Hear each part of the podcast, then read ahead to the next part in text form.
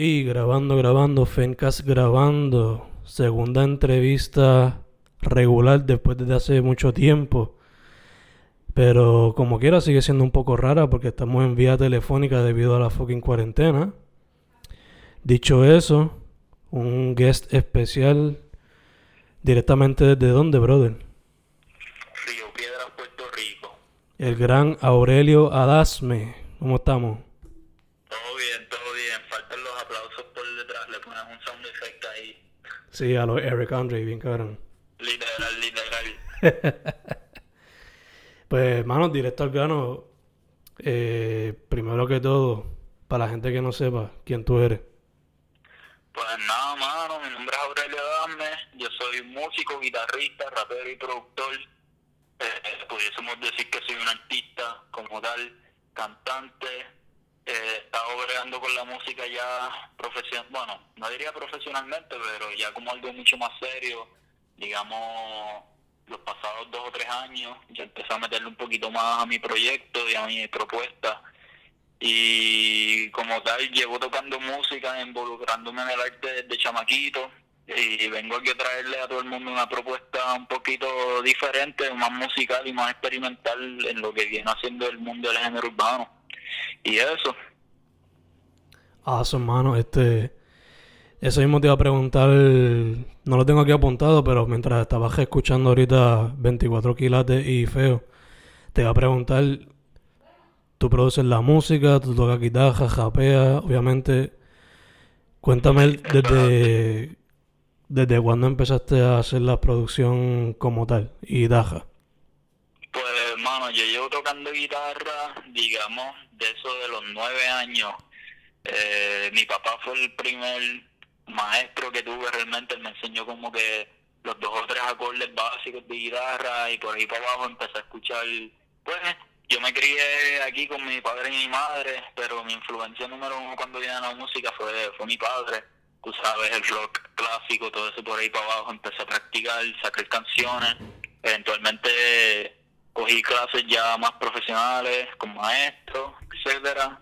Y pues cuando viene a la producción musical, digamos a eso de los 14 años, creo que estaba en octavo grado, empezaba yo mismo a grabarme en una computadora que había en casa, una laptop, una interfase que me regalaron de Navidad. Empecé a grabar música por mi cuenta, a hacer mis propias cosas, pero como mencioné, eh, no fue hasta, digamos, dos o tres años atrás que empecé realmente a coger esto más serio y hacer producciones ya un poquito más, más conceptuales y ya más concentrado en lo que realmente viene haciendo mi, ¿verdad? El artista que soy hoy en día, que es rapero slash productor.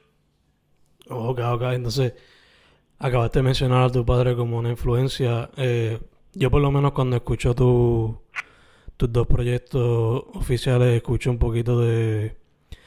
Un poquito de Tego, un poquito de Residente, Calle 13. Eh, pero cuéntame influencias, sea musicales, visuales, literatura, whatever.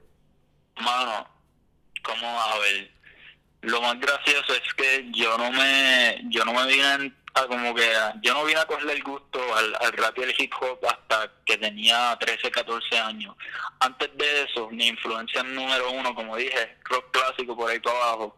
So, Frank Zappa diría que fue, para mí Frank Zappa fue la figura como tal que a mí me inspiró como que a decir, mira, ¿se puede decir malas palabras aquí o no? Obligado, dude. Sí, pues yo dije, mira, para el carajo estar encajonado en un género, en algún tipo de música, pero voy a hacer como Frank Zappa, que él es un artista que era un artista que mezclaba todo tipo de género, así que me enfoqué en eso. Ya cuando viene la cuestión de, de grabarme a yo mismo, con mucha influencia de Mike Oldfield, que fue, es un artista que él fue el que hizo eh, Tubular Bells, que es un álbum que después el director de The Exorcist lo cogió como el theme song de su película. Y básicamente fue él el que inspiró a yo mismo a grabarme, porque él en, en los 70, o sea, teniendo 19 años, se estaba grabando a sí mismo. Y cuando viene al, al hip hop como tal, diría el primer rapero que yo escuché en cuestión bueno, los primeros artistas de hip hop como tal fueron Jay Dilla MF Doom y Joey Badass. Esos fueron los primeros tres raperos que yo escuché. Yo dije como que diantre, raperos slash productores. Que yo escuché como que diantre, que aquí hay algo. Y después como que le empecé a meter un poquito de llamada a la música de hip hop y este un artista que realmente a mí también como que me motivó para meterla en español fue Jazz Bandana aquí de Puerto Rico un artista independiente de la escena y de España Pin Flaco. Nice nice. Tú mencionaste le diste el clavo a alguien que yo no sé si tú lo sampleaste a propósito o si es un sample que él usó y tú te diste cuenta inconscientemente y lo usaste después. Yo no sé si tú sampleas, pero ah, hay un sonido en una canción de Feo, creo que, que es un throwback, por lo menos para mí, bien cabrón, a MF Doom. Eh, no me acuerdo si es un Food o si es Operation Doomsday. Pero- eh. Sí, pero hay un... Sí, mano, es como que es uno de los de los beat switches que hace en la- una de las canciones. Es super MF Doom. Em, Estoy aquí pensando. Y entre no te sabría decir porque, bueno, bastante bien te quiero sampleo, pero no lo voy a decir por cuestiones de la música, ¿tú me entiendes? ajá. Pero de MF Doom no creo haber sampleado nada hasta el momento, pero si lo hice inconscientemente, pues ahí está. Y hay, I mean, o sea, hip hoperos hay demás que a cada rato samplean música que han No, sampleado muchos otros. So, o sea, el mismo Claro, Kanye claro. ha sampleado a cada rato mismas canciones de diferentes formas. Ahí mismo. Eh, dicho eso, este. Para el que no ha escuchado 24 quilates, eh, el primer EP, por lo menos por el cual que yo te conecté contigo rápido, creo que fue a través de un escrito, no me acuerdo, o si fue un playlist. Pero dicho eso, eh, para la gente que no sepa, yo lo veo como una introducción hacia ti, porque es como que autobiográfico en a way, pero a la misma vez no es como feo que ya es como que un concepto full. Aquí, Exacto. aquí estás experimentando con varios sonidos, entre ellos el que yo diría una mezcla del trap, hip hopeo y rock latino. So, cuéntame del proceso creativo detrás de 24 quilates. Pues el EP 24KT realmente es una compilación de singles que yo había sacado anteriormente. E incluso antes de yo haber sacado 24KT, yo había sacado un mixtape que se llamaba Agasme, que es mi apellido. Y yo lo había lanzado y había cogido un poquito de popularidad pues, entre los panas y todo eso. Pero eventualmente, tú sabes, uno como artista a veces uno quiere reinventarse y pues quité ese, tumbé ese y por un tiempo no tuve música en, en mi en mi Spotify hasta que empecé a sacar sencillos que vendrían siendo los que escuchas en el EP hoy, en día. Está 24KT, o sea 24 quilates una vez más apología, quiero vivir, etcétera. Así que realmente cuando viene a un, a un EP como tal no es un proceso sino que simplemente fue compilar todas estas canciones que yo siento que marcan un sonido que, que ya experimenté y llegué al punto que, que siento que tengo que dejarlo y mover para adelante. Pero no quería dejarle a la gente como que no quería sacar feo y que y que sea como que un, ¿me entiendes? Como que un, un switch de sonido súper rápido. Sí. So, decidí compilar todas esas canciones que a la gente le gustaban, volverlas a subir a Spotify, pero pues, en una plataforma diferente que vendría siendo el EP. Y no sé, creo que es un buen taster para, para la gente que recién me está descubriendo y quizás no quizás no entiendan mucho pues el, el concepto ya más concreto del álbum feo, quieran algo un poquito más easy listening, pues 24 KT yo creo que es un EP que representa eso. No sé, y también, por lo menos de mi parte, tiene mucho replay value, so highly recommended. Eh, Claro.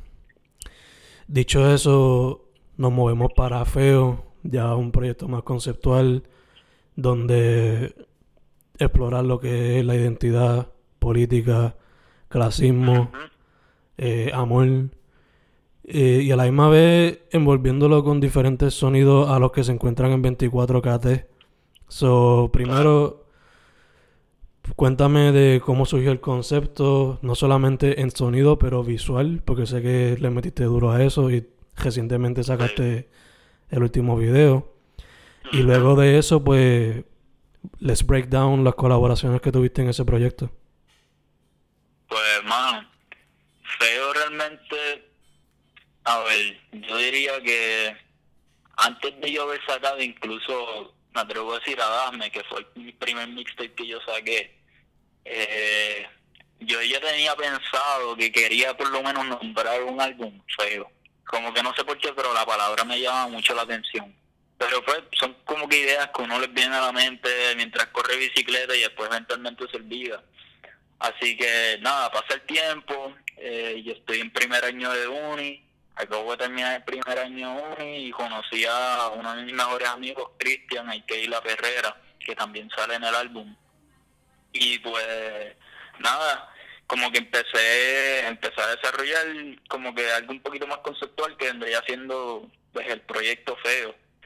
Y inicialmente cuando lancé la primera canción, JFD, el proyecto y el concepto todavía no estaba bien desarrollado. O sea, yo sé que simplemente quería hacer un álbum y punto.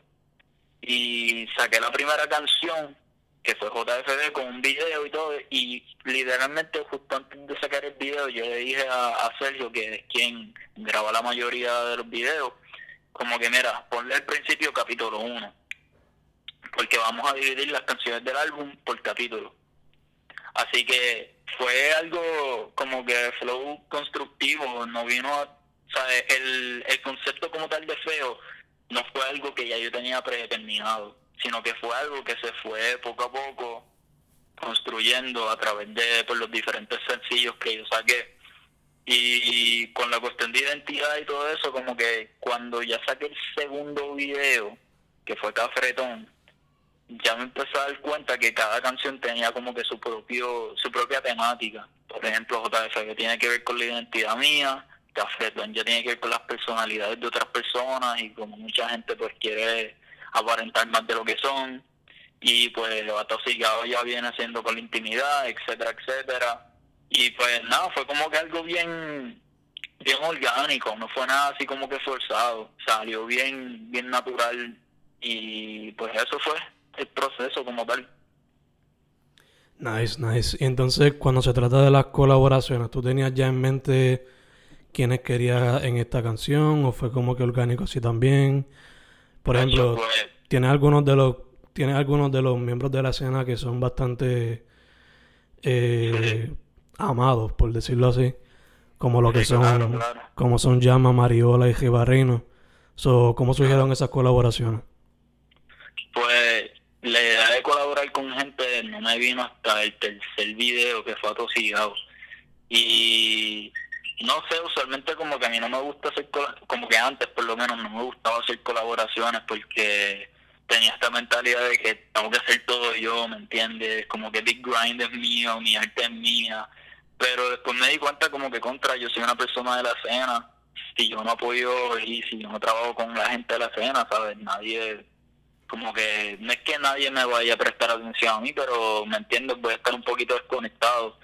Así que cuando viene a Tosigado, que fue la primera colaboración que hice, eh, básicamente yo estaba escuchando la canción, escuchando la pista, que By the Way es un sample de una canción de Rey Barreino. Eh, se llama Letalgo, creo que. Ya no sé, no sé si todavía está en SoundCloud, pero ajá.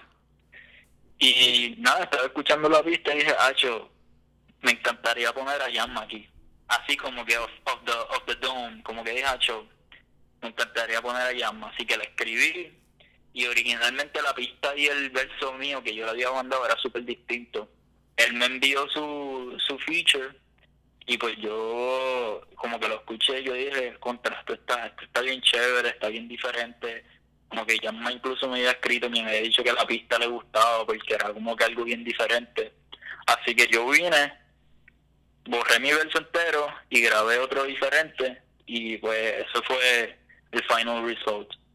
Y otra colaboración que mencionaste, la de Rey Barreino y Mariola, pues cuando viene a Mariola yo yo soy bien pana con ella, incluso soy miembro de la banda eh, y soy bien pana con, con Marco, que es el cantante.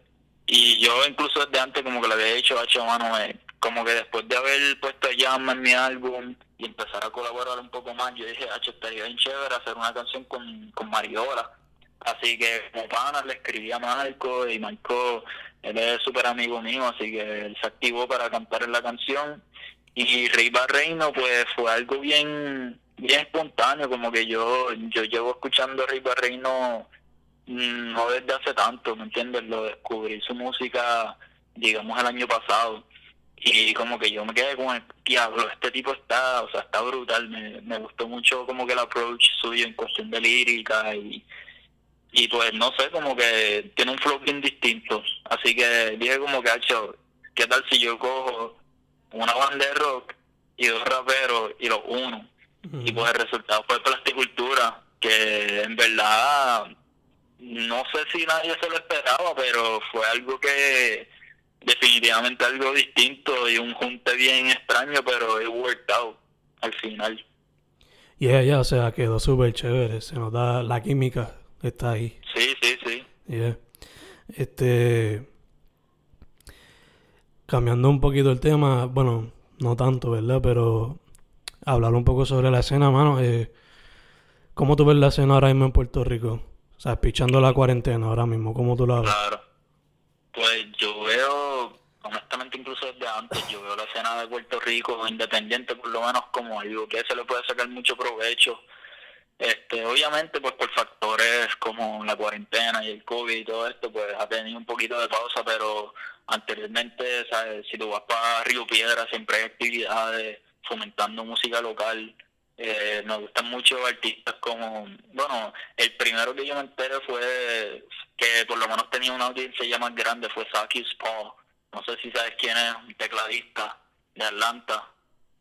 ¿Cómo se llama? Sakis Paul.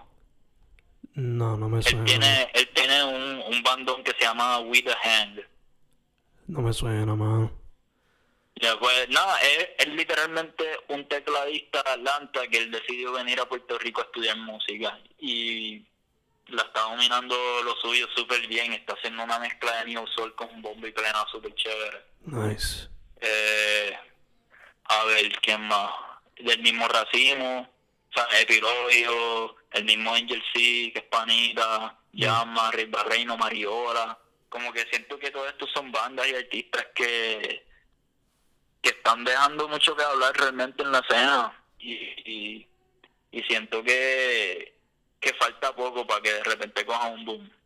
Siento que la escena de Puerto Rico tiene mucho talento y, y obviamente pues como es local, como actualmente no mucha gente le va a querer prestar atención, pero eventualmente mientras va, va creciendo como dicen, no te van a querer, como que no te van a querer aquí hasta que hasta que de repente explotes y, y entonces después todo el mundo está encima tuyo. Ya, ya, obligado. Es cuestión de tiempo. Claro, este, es todo cuestión de tiempo. Dicho eso, mano, eh, mencionaste algunos artistas, pero. Y has colaborado con unos cuantos, pero ¿hay algunos en específico con los que te gustaría colaborar en el futuro? Hacho, déjame pensar. Tengo pensado colaborar. Me gustaría volver a colaborar con Angel, eres bien panita mío no sé con cuestión de obviamente pues él ya está ya está haciendo movidas más profesionales habría que ver si se da el junte pero de nuevo yo siempre estoy puesto para colaborar con él quien más llama de nuevo ya yo colaboré con él pero otra colaboración sería súper chévere alguien que está dando que hablar mucho también Tommy Blanco que él me apoya mucho también quién más quién más Hacho no sé por qué pero 7-9 es un artista de rapero súper como que súper de la escena. Me gustaría colaborar con él y quién más. Pienso que Sevimor sería una colaboración súper chévere también. Eso es uno que yo te iba a mencionar. Exacto, hay, hay muchos artistas que siento que, se podría hacer un junto súper chévere. Ya, ya, de hecho, como tú mismo mencionaste y como se puede ver en la música, eh, no te ata a un sonido que yo por lo menos puedo verte trabajando con varios. Claro, claro. Entre ellos, mencionaste ese More que lo tenía en mente, pero pensé estar escéptica ahora y todo. Skeptic. Sí, y... Hecho, está estaría bien chévere, en verdad. Incluso, bueno, yo indirectamente, digamos, he colaborado con Skeptic en cuestión de que yo toco guitarra, por lo menos un sample mío de, una guitarra que hizo una pista a un pano mío, 10 días, de su nuevo álbum. Es la canción, hacho, si me acuerdo el nombre, lo diría, déjame buscártelo aquí bien rapidito. Es del nuevo mixtape de él, yo creo que es, no es Jack Delano, pero te digo justo ahora. Es del show del Freaky, dime la verdad. Ah, ok. ¿Tú eres el de la acústica ahí? Ya la, la guitarra acústica, ese soy yo. Ah, E incluso yo le escribí, yo le dije, Hacho, mano, mira, no sé, pero a mí me encanta lo que te estás haciendo, me gusta mucho como que tu, tu proyecto. Y le dije, mira, yo soy el que toco guitarra en esa pista. Sí, ese, ese álbum es un vacilón que en verdad que con ese juego de sonidos que él hizo ahí me demostró que, que él se llevarían Claro. súper bien en la cuestión de juego ese. Sí, mano, a mí, a mí Skeptic es un artista que, que de verdad me gusta mucho lo que está haciendo. Él, no sé, tiene un buen balance entre canciones de vacilón y canciones ya más conscientes. Yeah, yeah, yeah. Es como, yo creo que lo escribió no hace mucho que ya se había cansado de como que ser bien consciente o político y quiere tirarse ahora más vacilón un jato. Sí, claro, eso Sí. es una burbuja que yo tampoco, como que en mi música también yo, yo digo como que cosas, yo hablo de temas más, más políticos y sociales, pero tampoco es una burbuja que me quisiera encajar. No, sí, a mí también. A veces tú tienes esos temas, pero yo he notado que los mezclas con sonidos bailables. Por ejemplo, Cafretón es una que el tema es importante, pero la, la pista es bastante bailable. Sí, claro, como que la como que el approach mío cuando viene a, a temática social y política, no uno de como que o sea, yo no estoy aquí para tirarte un sermón de que como que esta ley, qué sé yo, y como que ahí, o sea, yo no voy a tirar estadísticas ni nada, porque el mío ya, o sea, yo no soy una persona profesional, yo no estudio política, pero, ¿sabes? Yo vivo en un ambiente que está rodeado de política y, ¿sabes? Yo entiendo que está bien, ¿sabes? Hago todo mi deber para educarme y entiendo desde mi punto de vista que está bien y que está mal y pues cuando viene yo hablando de temática política y social es desde un punto de vista de reacción como que yo estoy viendo las cosas como otro puertorriqueño común y corriente y estoy como que diciendo contra mira esto que está aquí está mal siento que esto es injusto ¿entiendes? Ya, ya te entiendo, forma. Yo soy así también con cuando escribo poesía, o sea, es más como que experiencia. Y Sí, sí. Documentando lo que uno ve, reaccionando a lo que uno ve, y no. Este, otro artista con el cual yo por lo menos te vería colaborando bien chévere por los sonidos. Quizás este Mike Rods o Robertito Chong. Uf, yo a Mike Rock le debo una, un feature desde hace ya par de tiempo. Pero yo tengo planeado, eso, eso, eso está, como que eso va de seguro. Yo el feature de Mike Rock se lo debo. Y Robert, mano, la, es un hombre OG de la escena. Y, y Una colaboración con él estaría súper demente. Estaría par de fun. Eh, ya que estamos hablando de colaboraciones, si fuésemos a hablar de Dream Collaborations, dame tres artistas que serían como que los sueños ahora mismo. Hacho, Alive or, bueno. Alive or Dead. Hacho, le diría Ile, Pin Flaco y déjame pensar a ver uno más.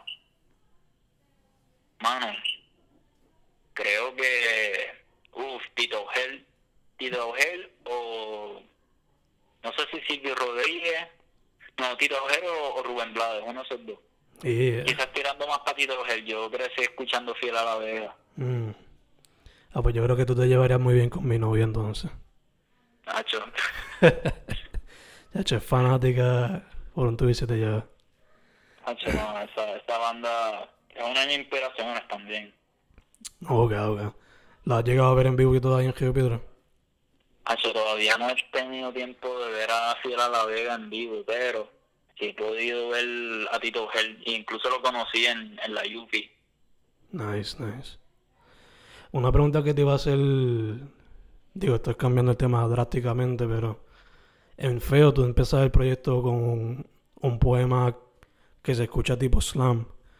Eh, ¿Eso fue una grabación que tú hiciste previa y la incluiste ahí o la hiciste para el proyecto? ¿Fue un poema que escribiste exclusivo para el álbum? ¿Cómo fue la cuestión? Pues mira, la voz del intro del proyecto no soy yo. Es the one and only Edian Marcano. Él es un panita mío, poeta, spoken word, un artista multidisciplinario. Él le mete mucho la escritura. Y pues como que yo lo conocí en, en la universidad. E inmediatamente hicimos clic después de un hangueo en Santurce y él es un tipo que de verdad, hecho, cuando viene a la escritura y, la literatura y escribir poemas spoken word, el tipo está, o sea, tiene un, una habilidad para de verdad capturar como que el mensaje y, capturar a la audiencia. Así que conociéndola él, como que yo le dije, mira, estoy planeando hacer un intro para el proyecto y como que quiero hacer como que un spoken word slam que sea como que bien in your face, que la gente lo escuche y que suene feo y pues él me mandó un, un poema que él había escrito. Y yo lo fui leyendo y le dije, okay, como que quítate esto, añádete esta parte y cuando lo vayas a grabar por, por WhatsApp, eso fue por WhatsApp, todo. Cuando lo vayas a grabar, di esto así, esto de la otra manera. Y él, ¿verdad? Con su intuición también, ya lleva un par de tiempito en esto. Él me mandó el voice y lo añadí ahí para el, para el intro. Nice, nice. So que eso fue todo él entonces en, cuestión de la letra y... Eso fue algo ya, ya después de que el proyecto estaba basically done. Ok, ok. Nice, nice, nice. No, y también ayuda como que a encapsular una gran parte de lo que es el proyecto. Claro. Que es uno de esos detallitos que le añade algo más. Sí, claro, claro. Este, ya que hasta cierto punto estás cejando la puerta de Feona en cuestión de sacaste el álbum, sacaste el último video. Eh, ¿Estás trabajando sencillo nuevo, algún proyecto nuevo? ¿Qué estás haciendo? Pues, a ver, ¿cómo te digo? Todavía Feo, la puerta de Feo está a punto de cerrarse, pero todavía no está completamente cerrada. Me explico. Tengo un par de, par de ideitas, tengo un concierto virtual que estoy pensando hacer y eso ya mismo se va a empezar a, pues, a producir. Y unos videos como que más o menos ya explicación del álbum para ver, pues, para que la gente que, que me escucha a mí son fieles a mí como que entiendan y pues tengan más contenido para entender el proyecto y digerirlo más. Pero en cuestión de ya proyectos nuevos como tal, digamos, estoy trabajando ahora mismo en mi próximo álbum, estoy pensándolo sacarlo ya para eso de, digamos, el año que viene, pero obviamente con sencillos y videos anteriormente, así que pendiente a eso. Nice, sería algo por lo que tienes ahora en mente. ¿Sería un proyecto tipo concepto o sería una compilación de sencillos? ¿Sería más largo, pues más corto? ¿Qué tú crees? yo creo que en cuestión de time span va a ser más largo, pero cuestión del tracklist como tal se va a cortar por un track, creo yo. Hasta el momento tengo pensado nueve tracks, maybe one interlude y para afuera. Y sí, como que a mí la cuestión de los conceptos y los álbumes conceptuales siempre es algo que yo creo que yo voy a seguir y no voy a parar de hacerlo porque, I mean, I grew up listening to rock y la música rock y muchos los álbumes de rock son álbumes conceptuales. Así que eso es algo que a mí siempre me, ha llamado la atención. Pero cuando viene cuestión sonora, yo creo que este álbum, como dijo un pana mío, dijo que feo era para el pueblo. Ahora este álbum va a ser algo un poquito ya más personal, más reflectivo. Y quiero hacerlo un poquito más, ¿sabes? Va a haber experimentación y pues van a haber canciones que son más energéticas, pero creo que este álbum va a ser un poquito más easy listening en cuestión de, de la producción y en cuestión ya va a ser un poquito más tradicional. O que haga algo más, no super pop, pero un poquito de pop influencias o algo así. Exacto, piénsalo como, yo no sé si esto es una buena comparación, pero como Igor de Tyler the Creator. Ok. Que es un álbum, que es un álbum que la producción como tal está, es, está mori y es como que medio extraño, pero a la misma vez, ¿sabes? El songwriting del álbum es como que bien digerible. Sí, sí, es más lo-fi RB influenced que, claro. que es lo que él le metía antes. Claro, em, claro. Entonces, algo que me vino a la mente mientras escuchaba Feo ahorita, eh, To Pimp a Butterfly, ¿te inspiró en alguna manera en ese proyecto? Hacho. Pues ahora que lo dices, realmente no. Porque, entre ahora me he puesto a pensar y como que puedo ver las similitudes. Pero realmente no. El álbum que a mí me inspiró a ser feo, eso sí, fue Freak Out de Frank Zappa, que fue es, un, es mi álbum favorito de todos los tiempos. Y no sé, como que veo más similitudes entre Freak Out y Feo que To Pimp Butterfly. Pero no sé, está bien interesante que hayan mencionado eso, porque ahora pensándolo, como que hay un par de similitudes entre los dos proyectos. Y yo más lo digo por cuestión de el intro con el poema, los temas que tocas de identidad, política y clasismo. Unas, de esas cositas así. Y la experimentación. Sí, de antes, ¿verdad? Que, que tu Butterfly es un poema. Sí, es como que un poema a través de toda la cuestión. Sí, claro, claro. Eh, mencionan mucho a Frank Zappa como una influencia. Eh, a mí me encanta el hecho que él experimenta mucho, aunque todavía no he escuchado su discografía entera porque es larga, por un tubicio de llave. Sí, es bien larga. Sí, pero te pregunto, ¿algún día considerarías meterle lírica tipo cómicas como él hacía? Hacho, lo he pensado. E incluso creo que hay un poquito de como que no es humor directamente al nivel de Frank Zappa, pero hay como que un poquito de, de tongue and cheek, como se dice en inglés, en canciones como, como Cafretón y JFB. Porque la cuestión humorística de Frank Zappa para mí no viene siendo llamada, como que por lo menos la influencia para mí no viene siendo más en la letra, sino que en, en la música como tal. Frank Zappa, él como que cogía la música dúo de los 50 y, la y la parodiaba completamente. Y pues para mí, en, el caso mío, como que Cafretón y JFB, más o menos tienen como que algún tipo de, de influencia de eso, de como que querer coger este género que a mí me, como que a mí me gusta, pero parodiarlo un poquito, de una manera que no es como que full on disrespectful. No, yo sí que es como que tributo, pero a la misma vez viéndole el lado funny de lo que es. Claro, claro. Y también como que eso es algo que hacía mucho Calle 13, en los inicios por lo menos. Yeah, yeah, yeah.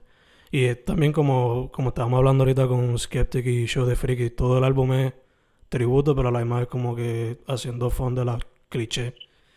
Exacto, exacto. Eso, eso es como que mi main, mi, mi enfoque principal como que coger los clichés del género urbano y como que parodiarlo. Nice, nice, nice. So have fun with it en el proceso también. Sí, exacto. Nice. Este. Obligado, la cuarentena te ha afectado de alguna manera, mano, pero específicamente en la arte, ¿cómo te has visto afectado en el proceso creativo? Pues, como te digo, yo, yo salí, yo estoy en Boston y yo salí corriendo de Boston, digamos, a eso, creo que fue en marzo o abril, unos esos dos meses que empezó ya heavy la cosa, por lo menos aquí.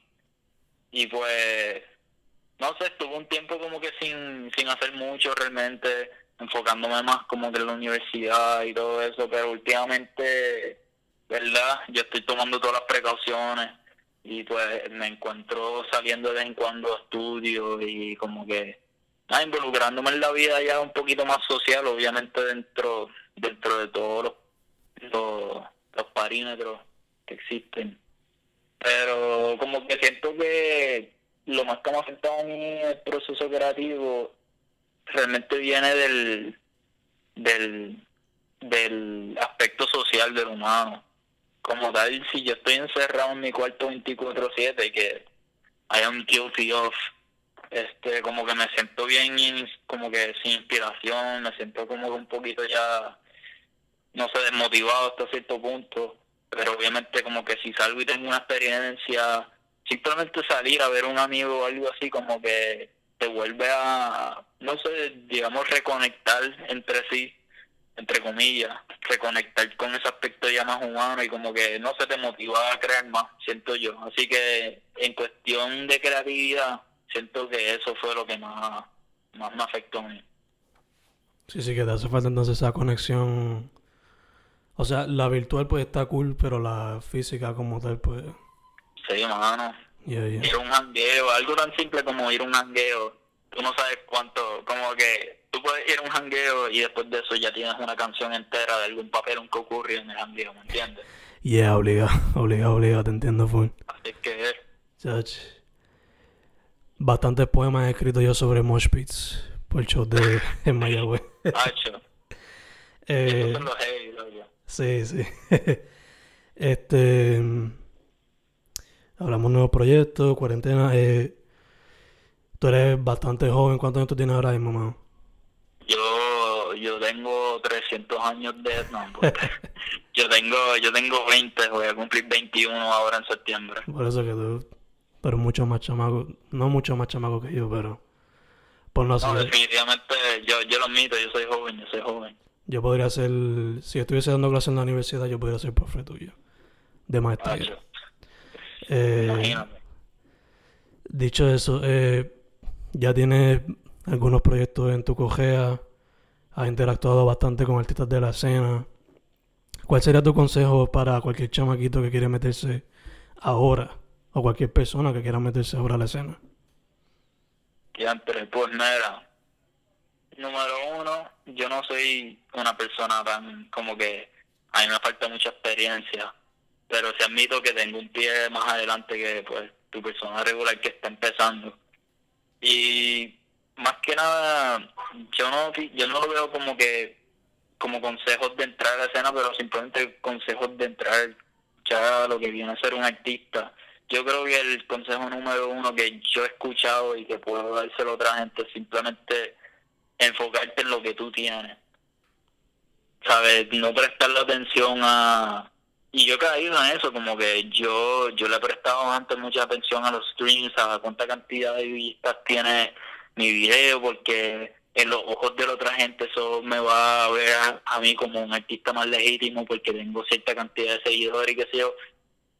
Yo, el proceso entero mío de, hacer feo, yo me di cuenta que con que tú tengas una fanaticada súper leal y tú tengas a gente que apoyándote a ti a tu alrededor, ya tú estás más adelante que mucha gente, porque mira muchos artistas por ahí que tienen 10 mil, 20 mil seguidores, están en la escena, pero uno se pregunta realmente cuántos de esos seguidores son seguidores die hard que van a ir a tus shows. ¿Sabes? Tú vas a un show de, de alguien y de repente, diantre, ¿qué pasa aquí? La gente no se está motivando con la música, hay poca gente, ¿sabes? Lo he visto, lo he visto. Y pues es simplemente no caerse en esa trampa de, digamos, la trampa de las redes sociales. Es enfocarte en lo que tú tienes, hacer lo tuyo y obviamente pues también ver, ver la música como un business, tirar tu promoción, como siempre, trabajar y tener un buen equipo de trabajo, pero más que nada hacer la música para ti, para tus seguidores leales, porque al final del día ellos son los que van a consumir de lo tuyo y, y viceversa. Nice, nice. So, stick to your roots in a way, pero también prestarle atención a los fans y Claro. don't be a fake. always always stick to your roots y también sabes estudia mucho la industria también Yeah. mucha gente está en contra de, de la de como como que ah estás comercializándote y qué sé yo y yo no lo veo así yo veo más bien como que hacer tus movidas dentro de la industria para que tú te puedas beneficiar de cómo se mueve la industria pero a la misma vez puedas hacer como que algo único para ti ¿entiendes? Yeah, ya es cuestión de adaptarse también, ¿no? claro claro Yeah, yeah, obligado. Eh, y por último, mano, eh, ¿dónde la gente puede contactarte para lo que sea? Pues mira, mi Instagram es Aurelio Adasme. Eso es Aurelio, A-D-A-S-M-E, mucha gente me lo escribe mal, dice Adame, es Adasme. O sea, en Instagram, en Twitter, Aurelio Adasme PR también. Y a ver qué otra red social en Spotify, lo mismo, Aurelio Adasme, A-D-A-S-M-E. Y en iTunes también por ahí para abajo. Y YouTube también, ¿verdad? ¿Perdón? YouTube también. Ah, YouTube también, claro. Aurelio Adasme es mi canal oficial. Yo tengo todas mis redes sociales también en mi Instagram, así que si me siguen por ahí, van a ver todo, todo lo que tengo. Perfect, perfect. Si me quieren escribir en confianza, yo a todo el mundo siempre le contesto. Yo interactúo mucho con mis fanáticos y mis seguidores, más que nada. Interactúo mucho, siempre estoy contestándole a la gente, así que si, si me quieren escribir por cualquier cosa, en confianza me escriben. Perfect, perfect. Hermano, para cerrar la entrevista, eh, vamos con esta pregunta al garete. Está en una isla con solamente tres álbumes. ¿Cuáles son los tres álbumes? Uf. Ya entre me lo pusiste pesa. Yo creo que los tres álbumes serían Freak Out, 1999 mm, de Joey Badass y a pensar unos super garete que Hacho. Black Man's Garden de Eric Barden and War. Yeah. Tener, diversidad ahí. Hacho, hay música para pa par de rato. Sí, H. Pues hermano, muchas gracias Aurelio Adasme en el Fencast por primera vez y hopefully la próxima vez con video porque pues el internet en mi casa es una mierda. Tranquilo, no pasa nada. Gracias a ti por la oportunidad. Gracias a ti, brother. Aurelio Adasme, Spotify, YouTube, Twitter, Instagram, eh, iTunes. Tipo, escuchen feo, escuchen 24KT. Escuchen feo y 24KT disponible ahora. Perfecto. Estamos, brother. Pues dale, chequeamos. Muchas gracias, loco.